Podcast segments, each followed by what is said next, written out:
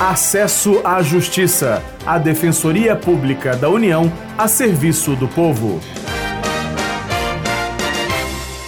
Olá, ouvinte, eu sou Maria Carolina Andrade. Eu e o colega Demar Lourenço vamos falar nesta edição sobre o serviço militar obrigatório. Tudo bem, Ademar? Olá, Carol. Olá, ouvinte. Desde 1906, o alistamento militar é obrigatório a todo brasileiro nato do sexo masculino que completa 18 anos de idade.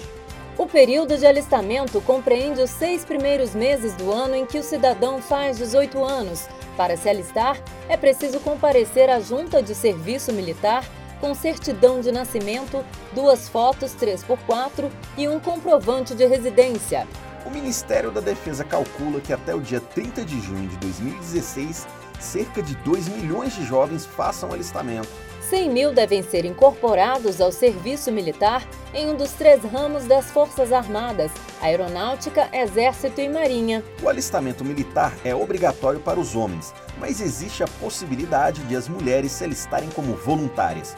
O defensor público federal Afonso Carlos Roberto do Prado esclarece a questão. Há disposição na lei de alistamento militar que o ministro militar da Força ele pode abrir o voluntariado específico para o sexo feminino. Isso quer dizer que as mulheres podem ser também alistadas nas Forças Armadas, Marinha, Aeronáutica e Exército, de acordo com a demanda por parte do ministro militar que coordena aquela determinada força. O alistamento nos primeiros seis meses do ano em que o brasileiro completar 18 anos de idade é obrigatório mesmo para os jovens que estejam cursando o ensino superior.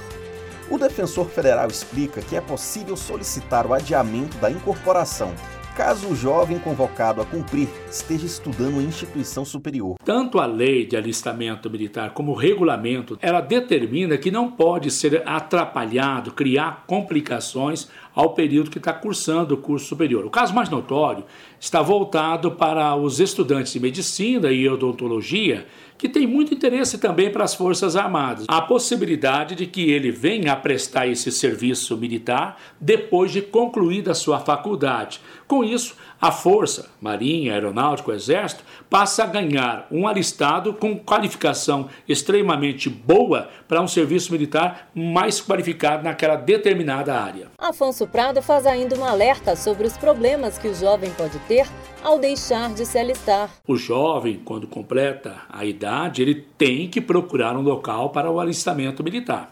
Esse alistamento, onde não tem as forças determinadas, geralmente é na prefeitura, tem um departamento de alistamento militar, e se ele não se alista, ele sofre a necessidade do pagamento de uma multa e fica com algumas restrições nos seus direitos de cidadão. Uma das restrições mais destacadas é que, por exemplo, se ele for prestar um concurso público, se ele não tem o certificado de alistamento militar, ele não pode fazer a sua inscrição. O certificado de alistamento militar mostra que o cidadão está em dia com suas obrigações militares. Você está ouvindo Acesso à Justiça.